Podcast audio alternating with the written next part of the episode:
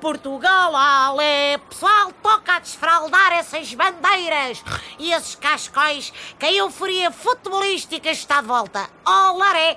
Eu sei que isto cansa muito, como diz o Rui Costa, e que a malta é capaz de ficar derriada e sem ânimo para o Mundial. Epá, mas a gente não pode perder o embalo.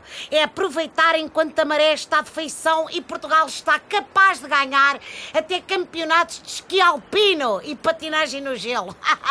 Por isso, a partir da manhã, tudo a torcer pela equipa das esquinas na Taça das Confederações.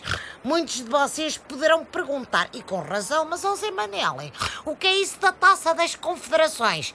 E José Manela explica. Bom, é no fundo um mini campeonato mundial ao qual ninguém ligava peba porque nos causava grande dor de cotovelo. Como Portugal perdia sempre e só os grandes é que podiam brincar com a chincha, fingíamos que não tinha interesse. Um bocado, olha, como a Eurovisão, que era um festival piroso e de modé, mas que agora é o evento musical mais conceituado de todo o universo. Sinais dos tempos. Bom, eu cá estou com uma grande fezada de que vamos arrebanhar também este caneco.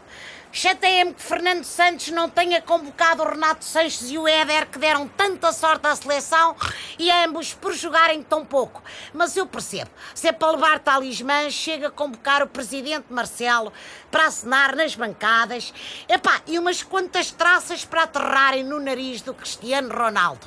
Como a técnica do empate não vai dar desta vez, dá jeito de levar jogadores que se aguentem 90 minutos em campo. Mas se o Mister continuar com essa tática e tivermos de ir a penaltis, não se ponham a imitar a rapaziada de sub-20 naquele jogo do Mundial contra o Uruguai. Chamem só o João Moutinho, que ele é que bate bem. Vai bater que bates bem. Força, Portugal!